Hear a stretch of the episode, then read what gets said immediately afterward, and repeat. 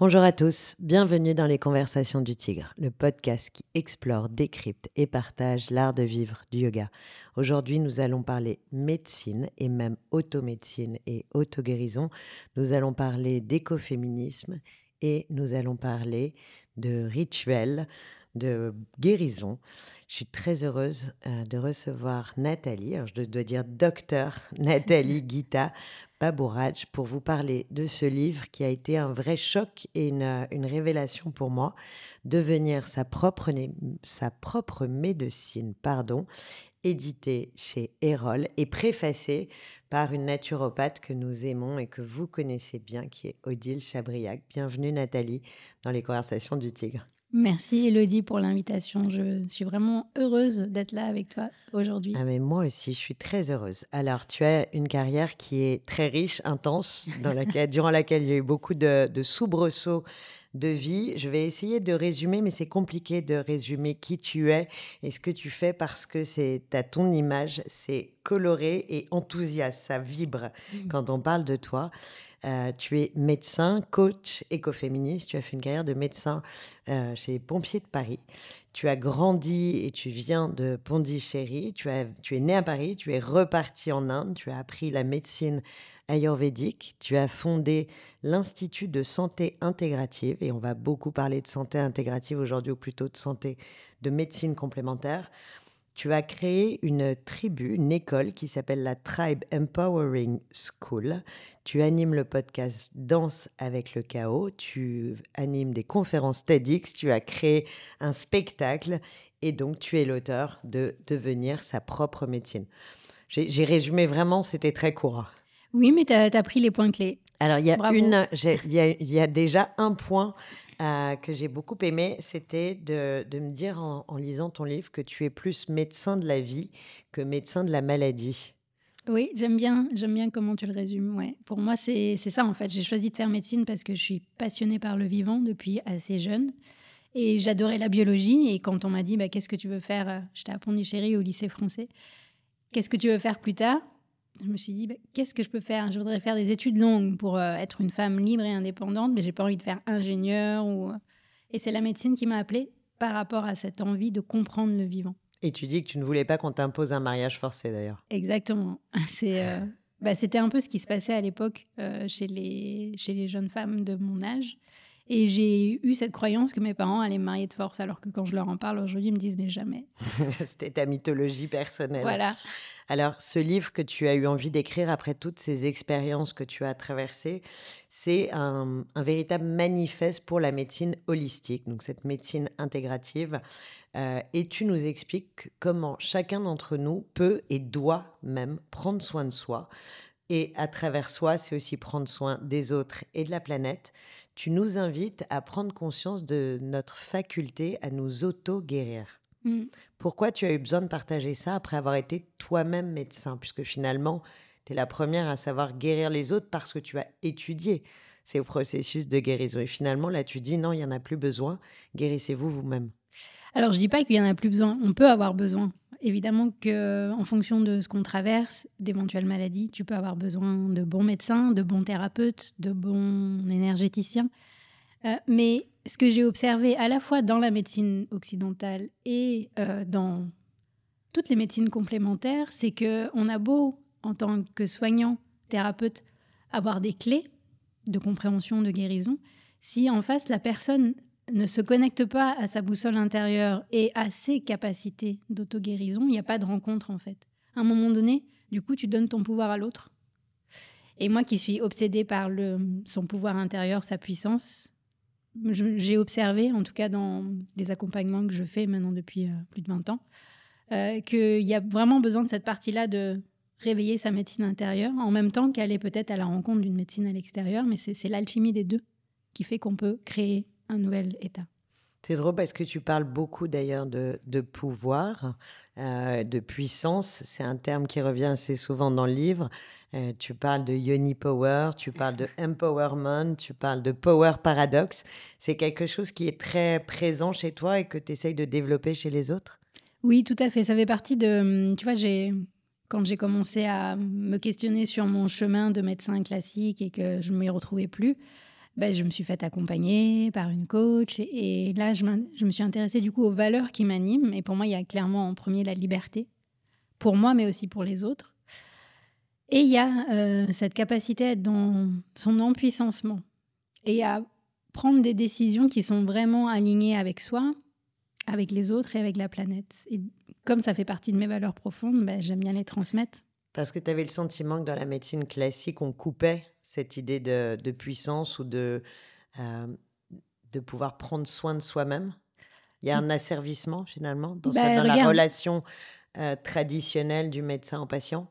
Bah déjà, on patient, dit, voilà, la relation médecin-patient ou médecin-malade, en fait, moi, je, dans mes moments de consultation classique, on va dire, de médecine conventionnelle, je comprenais pas quand euh, je demandais à quelqu'un qui venait me voir en consultation et je lui disais comment allez-vous? Bah, c'est vous qui savez, docteur, c'est vous qui avez les résultats de ma prise de sang. Bah non, en fait. C'est pas parce que ta prise de sang, elle est normale ou anormale. Moi, j'ai envie de savoir, toi, comment tu te sens. Et quelque part, je me suis rendu compte que à l'hôpital et bah, dans d'autres structures conventionnelles, tout est fait pour qu'on donne le pouvoir aux soignants.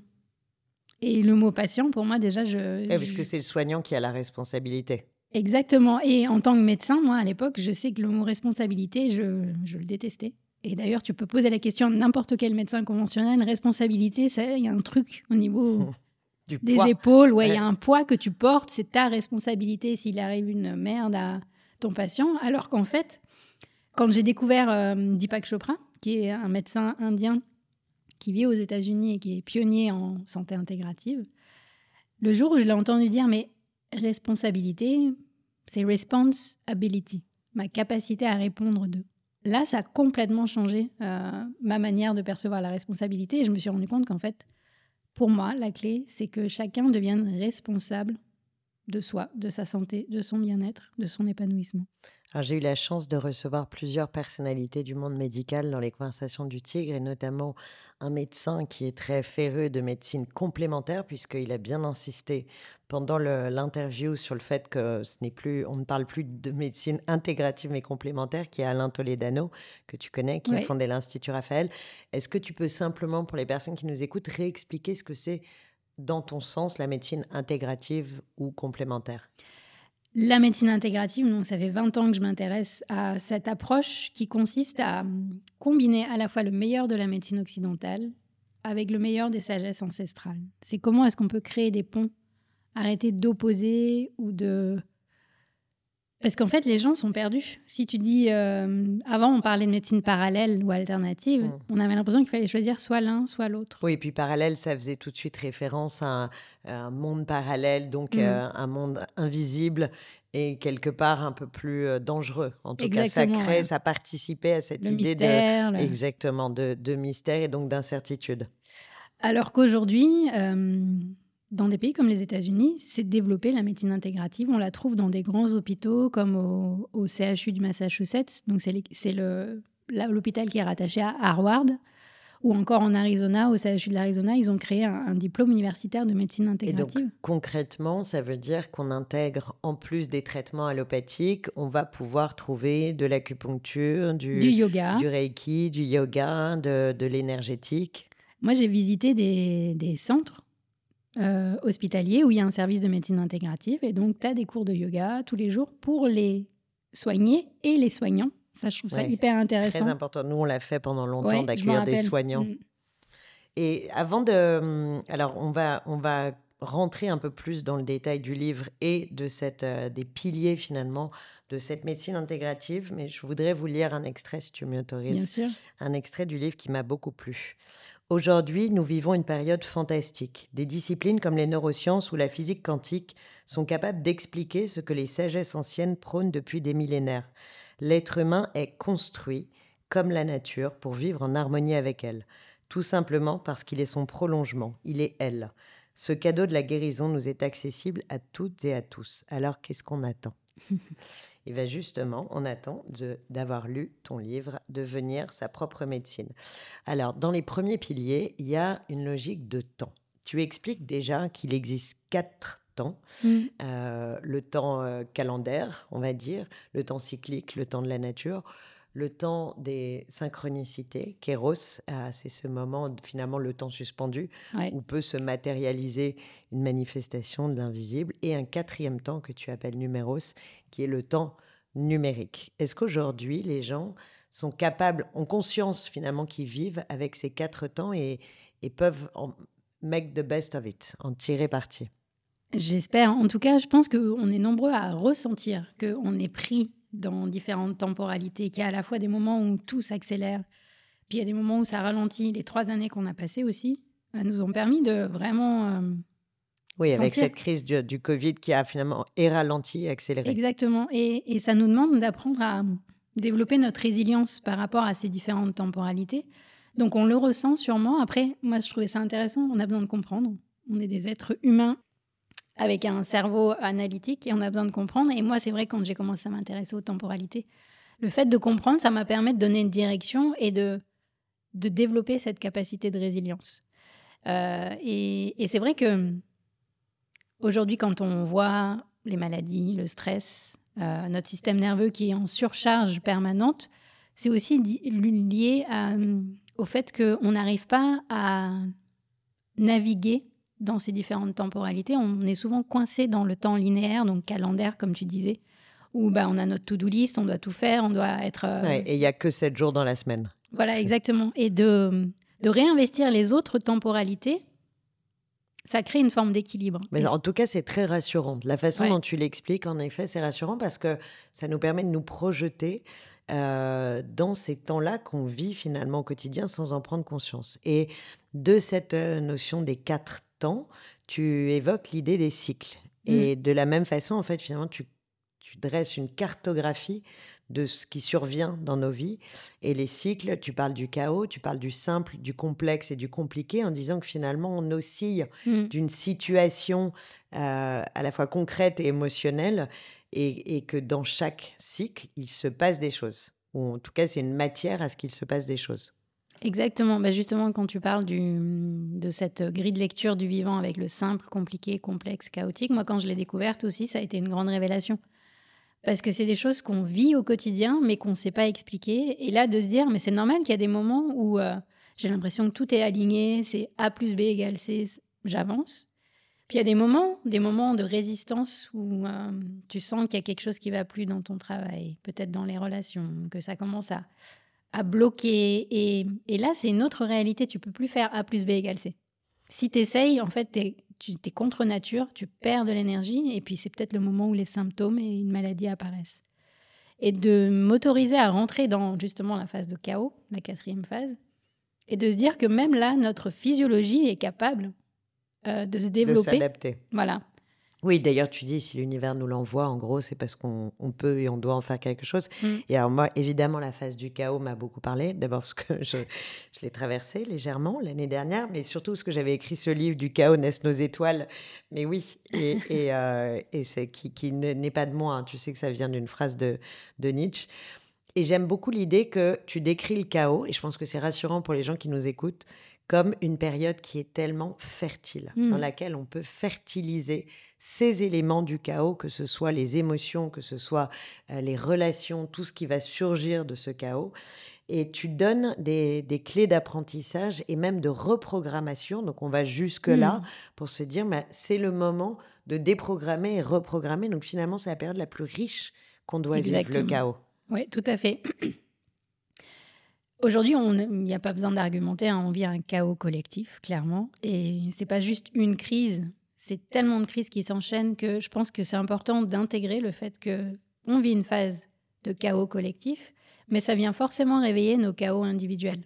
Ça, en yoga, en ayurveda, on le voit. Hein, le macrocosme est lié au microcosme et inversement. Et on porte les, cinq, les mêmes cinq éléments en nous que dans la nature. Exactement. Et euh, plutôt que de résister et de se dire, bon, bah, on y va tous, donc autant y aller pleinement. Euh, ben, c'est là où, euh, moi, ce qui m'a aidé à comprendre que ce chaos faisait partie de la vie, c'est déjà discuter avec des femmes euh, qui, ben, qui ont accouché. Je pense que l'accouchement, c'est un bel exemple de, de, chaos fertile. Mais aussi, finalement, moi, j'ai pas d'enfant, donc j'ai pas accouché. Mais dans différents moments de ma vie où j'étais dans un processus créatif, un vrai processus créatif qui part vraiment de, yoni, comme tu disais, yoni power tout à l'heure, de cette force, euh, ce chakra euh, de création. Ça demande de lâcher des choses, ça demande de, se connecter à une forme de deuil de l'ancien. C'est pas confortable, t'as pas envie d'y aller, c'est tout est imprévisible, incontrôlable et mais en même temps, si tu acceptes d'y aller et t'apprends à vivre avec, il y a quelque chose qui se transforme et tu crées une nouvelle réalité. Et ça, moi, je trouve ça tellement fabuleux. Et quand je le vois euh, bah, autour de moi, les femmes que j'accompagne ou les femmes qui m'inspirent, que j'interviewe, comme toi d'ailleurs, je pense que vraiment, on a ça, en fait, de, cette capacité à voir comment ce chaos est une terre féconde. Peut-être que nos cycles aussi nous permettent, en tant que femmes, de nous connecter à ça. À la fin de chaque cycle, quand on, on a nos règles, en fait, c'est aussi une phase de chaos hormonalement. On n'a plus nos hormones sexuelles et c'est un moment où on est très sensible, où le moindre, la moindre stimulation extérieure nous, nous fragilise, nous perturbe. Mais c'est en même temps la naissance d'un nouveau cycle qui s'annonce. Oui, et c'est, euh, Doc La Luna qui parle, qui est quand même très porté sur les cycles. Et on reparlera d'ailleurs de la Lune, puisque je suis très mm. euh, adepte aussi de la Lune. Euh, J'entends ce que tu dis sur cette histoire des, des cycles et d'être capable de, de, se réapproprier finalement ces cycles, de les accepter de chaos, de calme, mmh. de, de, simplicité. Euh, et tu dis souvent que ça nécessite de changer le rapport au corps. Et le rapport au corps, euh, il y a un, un protocole d'apprentissage qui serait un peu comme un passage obligé pour euh, on peut pas improviser du jour au lendemain de se dire ça y est j'écoute mon corps mmh. euh, et j'écoute euh, mes cycles et je sais exactement ce que je dois faire à quel moment. C'est pas si simple. Et pour des personnes qui nous écoutent qui n'ont peut-être pas vraiment démarré ce chemin là on peut parler de ce protocole d'apprentissage de, de, petits éléments ou petites clés simples que tu peux donner pour finalement commencer cette, ce premier travail de connexion au corps Bien sûr, et tu fais très bien de le rappeler. En fait, c'est pas une recette magique du jour au lendemain. Non. et il euh, suffit pas de suivre euh, toutes les Instagrammeuses. Euh, non, au contraire, tu finis en, Tu, tu, finis en burn-out du bien-être. Oui, et d'ailleurs, j'adore parce que tu parles à un moment de ce burn-out du, du bien-être, et toi, tu dis que tu, tu, privilégies un chemin un peu plus subtil, on va dire, sur basé sur l'action, l'écoute, l'intuition, la créativité et le ressenti. Et je trouvais ça très juste et justement de, casser un peu cette injonction. Exactement. Moi, j'ai vraiment besoin qu'on sorte des injonctions et des il faut. Mmh. Et déjà, peut-être la première phase, c'est de se féliciter. De se dire waouh, en fait, je comprends, je peux accepter le fait que mon corps est la clé primordiale pour se reconnecter à moi. Déjà, la prise de conscience, pour moi, c'est énorme. Parce que ça veut dire que dans ton quotidien, dans tout ce que tu vas faire, le, fait d'intégrer cette phrase, dire je reviens à mon corps, ça va changer des choses déjà. Déjà, ça va changer ton regard et cette euh, très belle euh, capacité d'auto-jugement qu'on a. Et après, c'est des petits pas. Moi, c'est vraiment comme ça que j'aime commencer euh, cette, ce chemin passionnant, beau, de prendre soin de ce corps, puisque c'est quand même notre véhicule de la naissance à la mort. Donc, tu vois, moi, j'en ai pris conscience quand je voyais les pompiers euh, en consultation, à l'époque où j'étais médecin militaire, quand tout allait bien, comment allez-vous, euh, monsieur euh, Très bien, docteur. Par contre, quand il y a une entorse de cheville, là, tu vois que tout est déstabilisé dans ta vie, en fait. Et c'est par la douleur ou par une souffrance que tu commences à réaliser que ce corps, c'est vraiment un temple. Fragile et unique. Exactement. Donc, pourquoi attendre qu'il aille mal? C'est là où moi j'ai commencé déjà à m'intéresser à, mon propre corps et bah, j'avais des souvenirs de ma mère qui faisait du yoga quand on était petite à Pondichéry ou mon grand-père aussi. J'avais des brûlures d'estomac moi-même en tant qu'étudiante en médecine et ensuite médecin.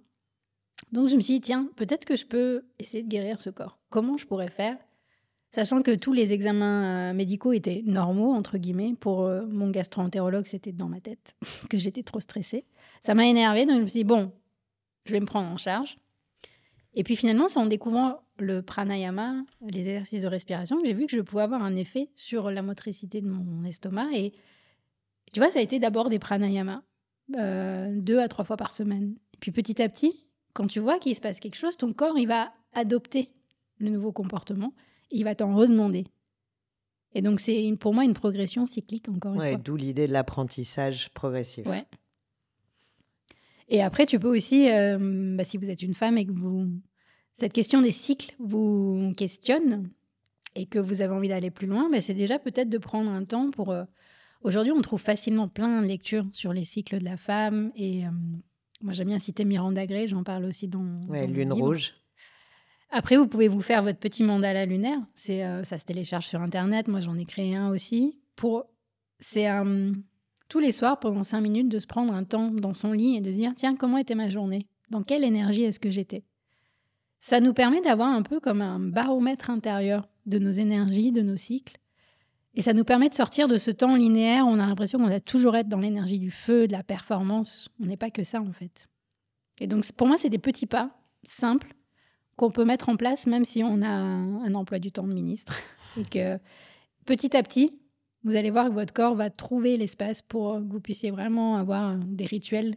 Ouais, très intéressant. Surtout que beaucoup de personnes ont envie de créer leur routine, mais ne savent pas forcément mm. quoi mettre dans leur routine. Moi, je leur dis toujours de tester plein de choses. Euh, Exactement. c'est vrai que ce petit moment, et on peut mettre par-dessus une couche de, gratitude pour les, mm. les bons moments qu'on a vécu chaque jour, parce qu'il y a toujours un moment. Tu sais, j'avais une prof de yoga qui m'avait dit il y a 25 ans, elle m'avait dit, euh, chaque jour, tu dois trouver ton, ton momento et imaginer que tu le mets dans une boîte fermée mmh. le soir. Et je trouvais ça très joli d'imaginer, tu visualises vraiment d'ouvrir ce petit coffre au trésor. Tu regardes quel a été le momento, donc le, mmh. le moment un peu phare, clé euh, de ta journée, et tu, tu, le prends et tu le, voilà, tu, le mets dans tes pensées, dans cette boîte. Alors c'était il y a 25 ans, mais ça m'avait... Euh, ça, marche toujours, je ça pense. Ça marche toujours. Euh, et cette influence de la Lune, on s'aperçoit qu'elle est de plus en plus euh, présente finalement, de plus en plus acceptée, reconnue, et elle habite le quotidien de beaucoup de personnes. Évidemment, c'est un thème qui est cher aux, yogis et yoginis, mmh. puisque ce sont des journées de nouvelle lune ou pleine lune où, on célèbre finalement cette, euh, énergie astrale. Euh, comment toi, tu le, partages et surtout comment... Euh, comment tu enseignes ou comment tu peux expliquer avec tes mots cartésiens, et c'est ce que j'aime bien dans ta formation de médecin, pourquoi et comment cette lune a de l'importance pour nous, hommes ou femmes Oui. Euh, bah, Parce que je rappelle que ton nom de scène et ton nom d'artiste, c'est Doc La Luna. Je vais le redire après parce que je vais parler de ton spectacle. Euh, la lune, je suis fascinée par elle depuis toute petite, comme beaucoup de personnes, je pense. Et à l'époque, du coup, même jusqu'à l'âge de 15 ans, je pensais que je voulais devenir astronaute pour aller sur la Lune.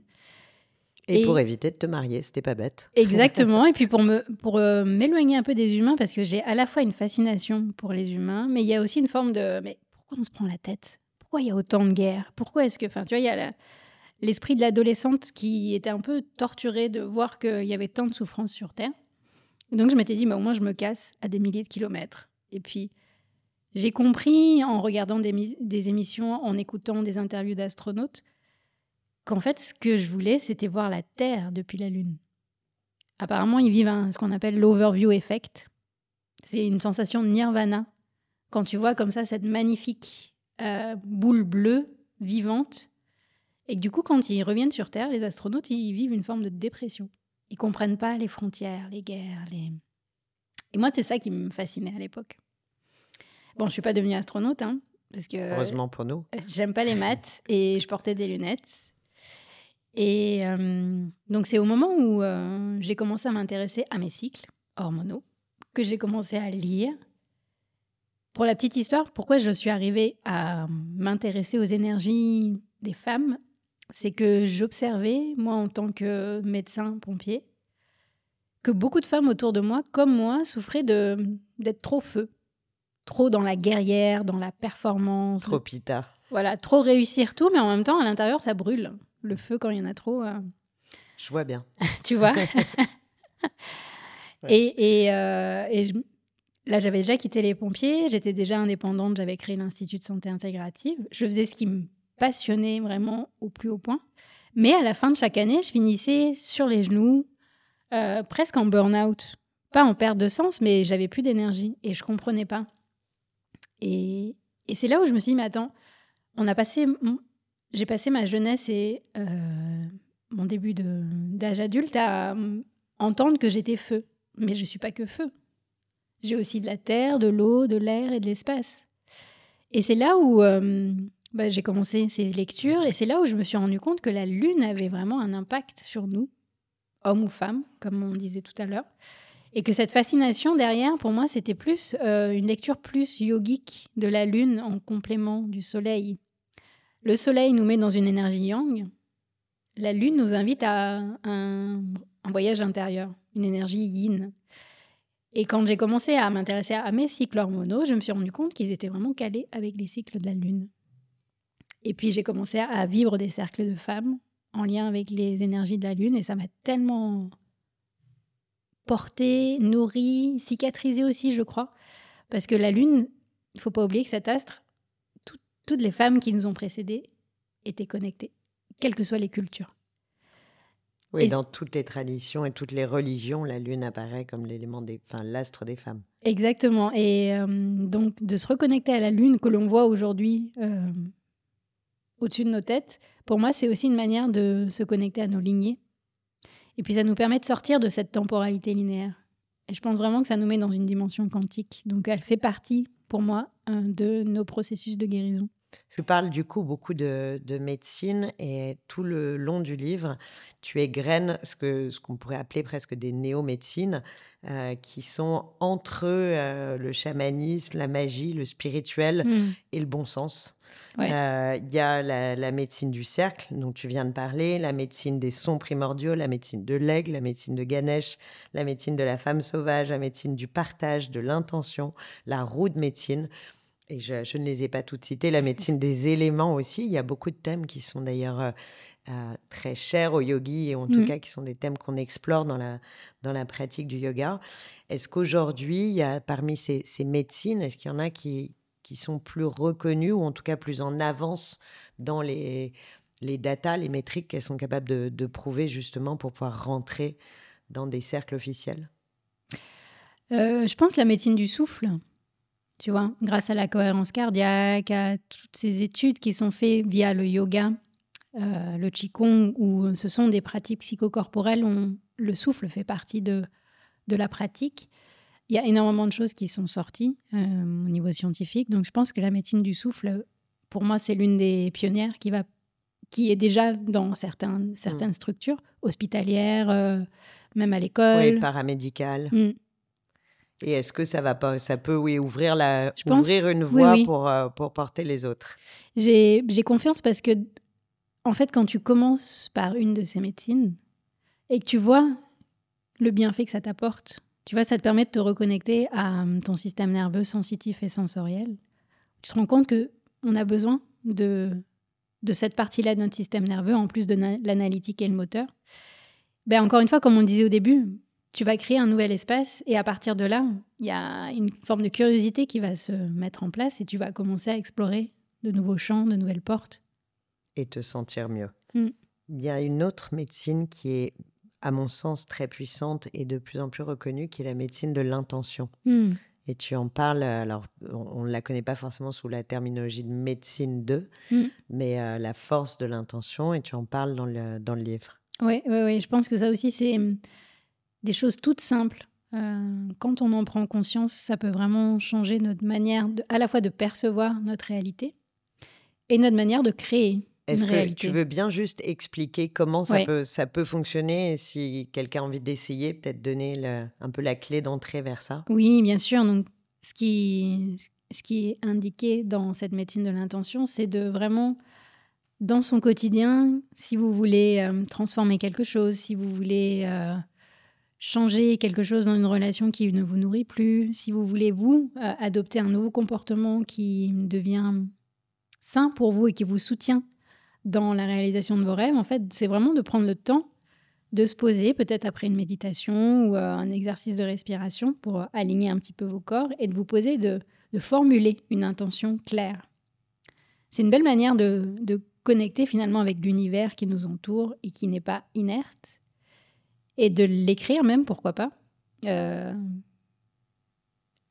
et simplement de, l'intégrer, de laisser un temps d'intégration de cette intention et qu'elle vous accompagne pendant plusieurs jours. Euh, de façon à ce que le cerveau puisse programmer quelque part cette nouvelle réalité, ouvrir un, champ vibratoire. Et vous allez voir que ça va influencer vos comportements. Là où on a, tellement d'informations qui nous viennent tous les jours, on parle vraiment d'infobésité aujourd'hui, hein. d'avoir son intention qui devient un peu son axe de vie, ça permet de sortir toutes ces informations qui sont un peu parasites et vous créez quelque part des réalités, des occasions, des rencontres qui vont venir nourrir cette intention. Et aujourd'hui, c'est prouvé dans des, techniques euh, euh, comme la PNL, par exemple, la mm. programmation neurolinguistique, que cette force de l'intention crée vraiment des nouveaux neuroconnecteurs. Exactement. Et que ces neuroconnecteurs transmettent une, réalité dans les faits, dans, dans, les actions. Nous, avec les sportifs, les pompiers, donc on travaillait aussi sur euh, la projection mentale de la réussite. C'est ça aussi, c'est la base de la médecine de l'intention. Comment est-ce que tu peux t'imaginer avoir réussi euh, telle ou telle compétition, telle ou telle épreuve Ça prépare le cerveau, en fait. Et tu vois, je trouve ça intéressant que des personnes comme toi, comme, euh, bah, comme, comme moi, comme nous qui, qui essayons de, de partager ces convictions, euh, de s'appuyer sur des raisonnements qui restent quand même cartésiens mmh. et un peu et de lire aussi euh, une littérature scientifique parce que pour toutes les personnes qui doutent finalement on va les accompagner d'autant mieux. Il y a un livre que je recommande toujours et d'ailleurs j'ai vu que tu le citais qui est Toutes et vibrations de mmh. François-Marie Dru que j'avais eu la chance aussi d'accueillir dans les conversations du Tigre et qui explique justement tout ce phénomène des champs vibratoires et des mmh. ondes et de comment le fonctionnement euh, des ondes agissent sur nous et que les, ondes, elles sont générées aussi bien par euh, le soleil, le, bruit, mmh. euh, l'eau, la terre, voilà, l'altérité. Et, et, je trouve ça très important d'être capable d'expliquer aussi de façon enfin pas simplement en ayant mis les doigts dans la prise, mais mais qu'il y a vraiment une, une, réalité vibratoire cosmique mmh. presque euh, et scientifique euh, qui existe. Le temps passe. Euh, dernière petite, enfin avant dernière petite question. tu as donc eu une vie avec beaucoup de sauts quantiques, puisque tu expliques très bien dans le livre comment fonctionnent les sauts quantiques. Et dans ton dernier saut quantique, tu as fait le choix des Antilles qui a un passé colonial lourd. Euh, tu parles d'ailleurs de, l'importance de se dépatriarcaliser. Mmh.